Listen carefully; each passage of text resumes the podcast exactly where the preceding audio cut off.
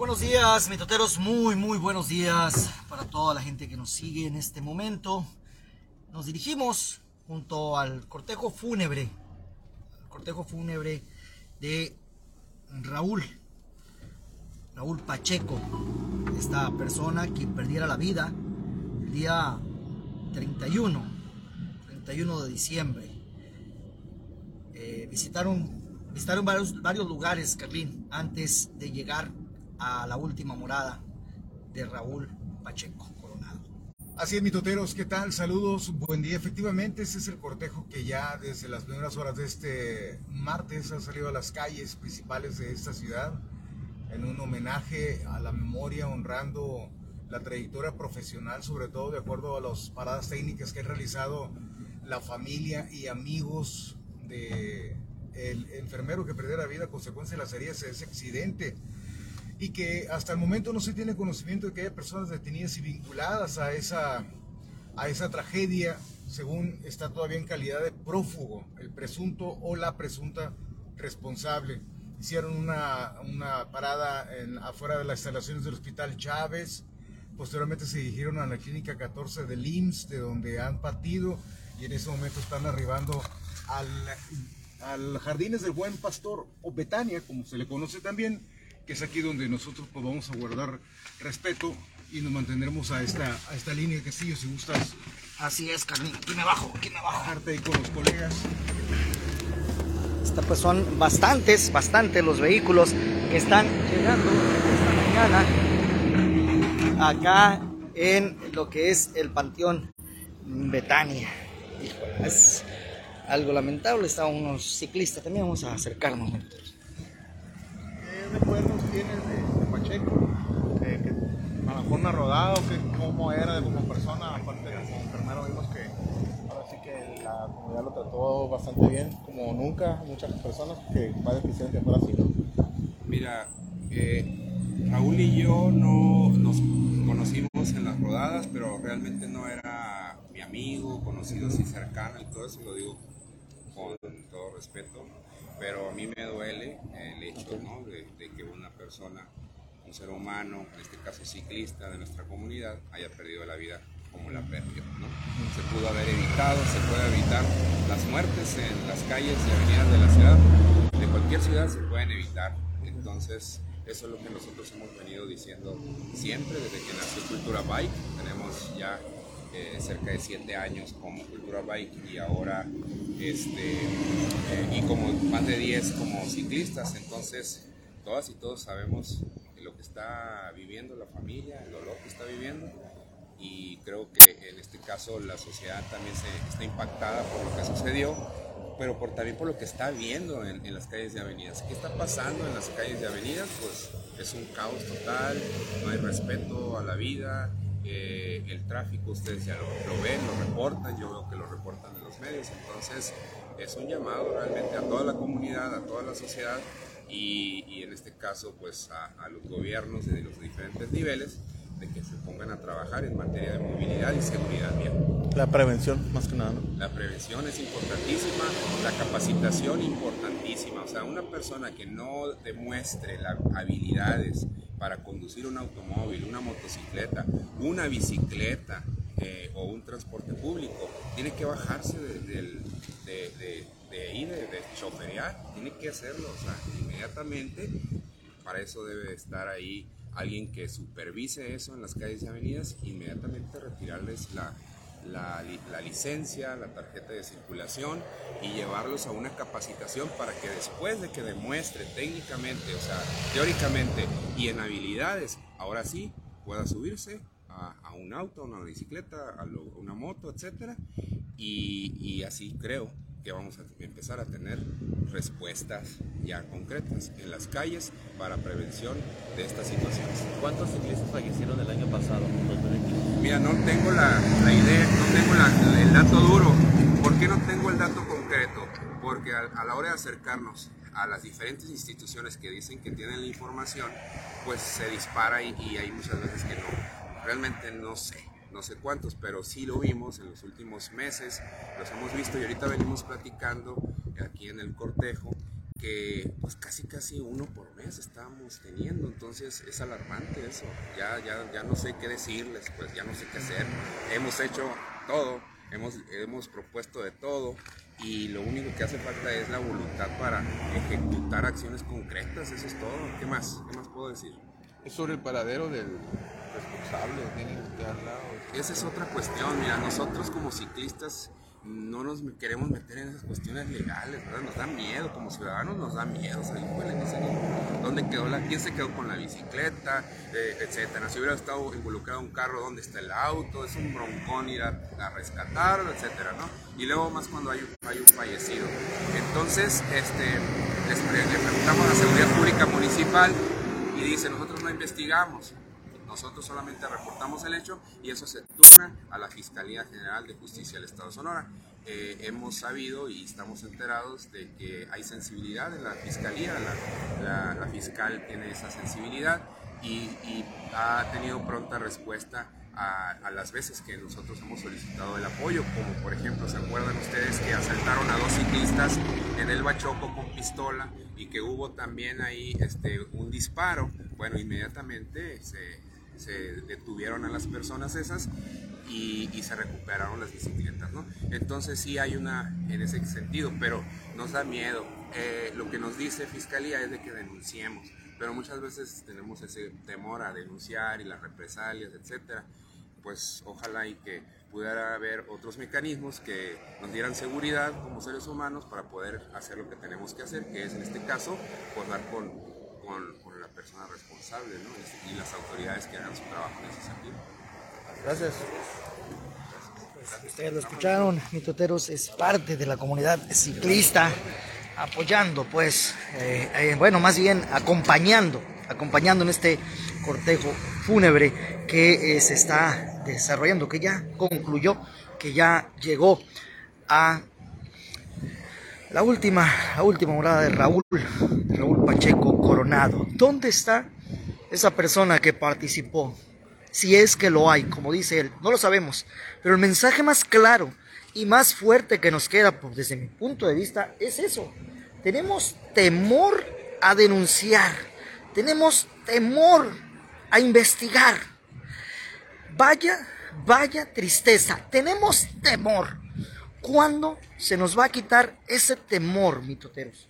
¿Cuándo? Hay que acabar, hay que acabar con ese temor. Pero el temor, el temor no es, no es hacia la delincuencia, vamos a decirlo así. El temor es a que la autoridad no hace justicia. Ese es el mayor temor que tiene el ciudadano. Y lo acaba de expresar. Lo acaba de expresar este ciclista, quien dijo, es que no sabemos, no sabemos cómo van a actuar. Híjola, ¿eh? Híjola, eso, Carlín, duele. Tenemos temor a denunciar porque no sabemos si va a haber o no va a haber justicia. Pasamos, Carlín, van los compañeros para allá, ¿no? Vamos a ver nosotros, los mitotes. Fíjate, eh, habías tardado. Te estaba esperando. Te, te estoy preguntando con lo del temor, lo que acaba de expresar ahorita. Pues es una, es una experiencia que nosotros lo veíamos muy seguido, Eric. ¿Cuánta gente se acerca a nosotros a poner una denuncia por algo que le está sucediendo, por una falta de justicia, por una inconformidad? Y nosotros preguntamos, ¿ya fue con la autoridad? No, no hemos, pero ¿por qué no? Es que no hace nada. ¿Cómo que? Pero es que tiene que ir con la autoridad, porque nosotros no somos autoridad.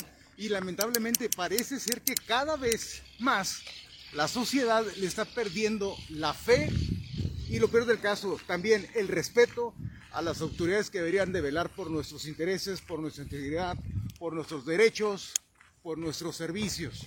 Mejor no lo pudiste haber dicho, le están perdiendo la fe. Le están perdiendo la fe a quienes deben de procurar la justicia para el hermosillense, para el sonorense, para el mexicano. Y ahí, mitoteros, ahí, cuando tú pierdes fe, perdiste todo. Perdiste todo. Y empieza la ley del talión, empieza el ojo por ojo, empieza el de alguna u otra forma me tengo que cuidar porque nadie me cuida, de alguna u otra forma me tengo que defender porque nadie me defiende, porque los que elegimos, los que elegimos para que nos defendieran, pues resulta que no se conforman con unos cuantos pesos y se callan. Hace, ¿qué fue? En el 93. Sí, ¿verdad? 30 años. Aquel discurso. Yo veo un México con hambre y sed de justicia. Yo lo sigo viendo. Yo lo sigo viendo. Yo lo sigo viendo. Vamos a mantenernos al margen y callados. Ahí están varios ciclistas que acompañaron este cortejo. Varios ciclistas que alzan la voz para que la ciudadanía, para que la autoridad ponga atención. Y también la ciudadanía, porque cuántos cafres hay al volante, cuánta gente maneja como loco, no conducen, manejan como locos por Hermosillo. ¿Cuántos? ¿Cuántos? ¿Eh? Entonces, el llamado, pues, el para ustedes, mitoteros, que traen un carro, que traen un vehículo, que traen una moto, que traen una bicicleta, que traen un camión, un camión de carga, un camión de transporte. El llamado es para ustedes, para nosotros, porque también su servidor pues anda en carro. El llamado es para nosotros. ¿Mm?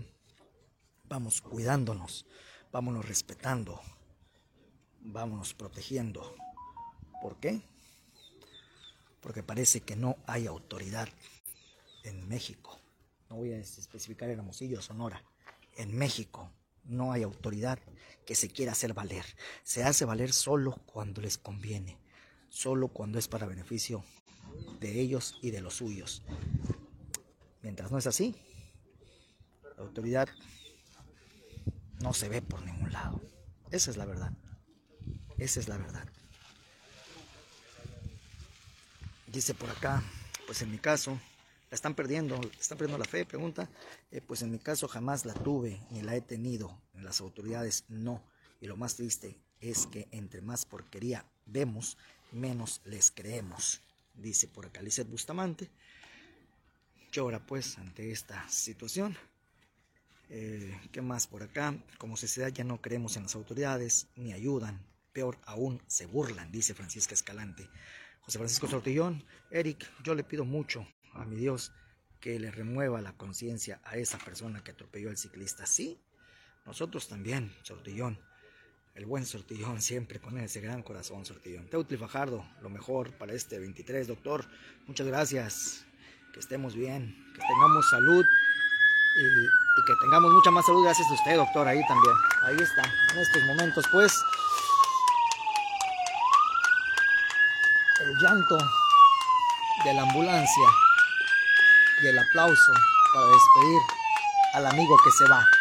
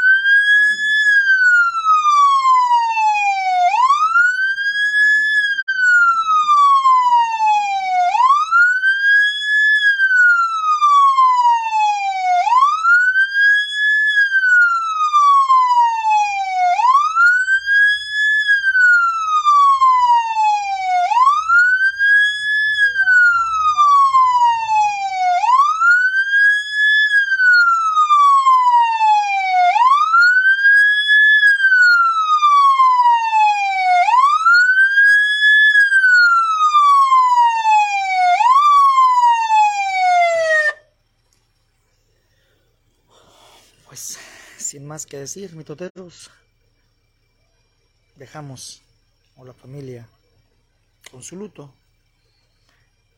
Dejamos transmisión hasta aquí.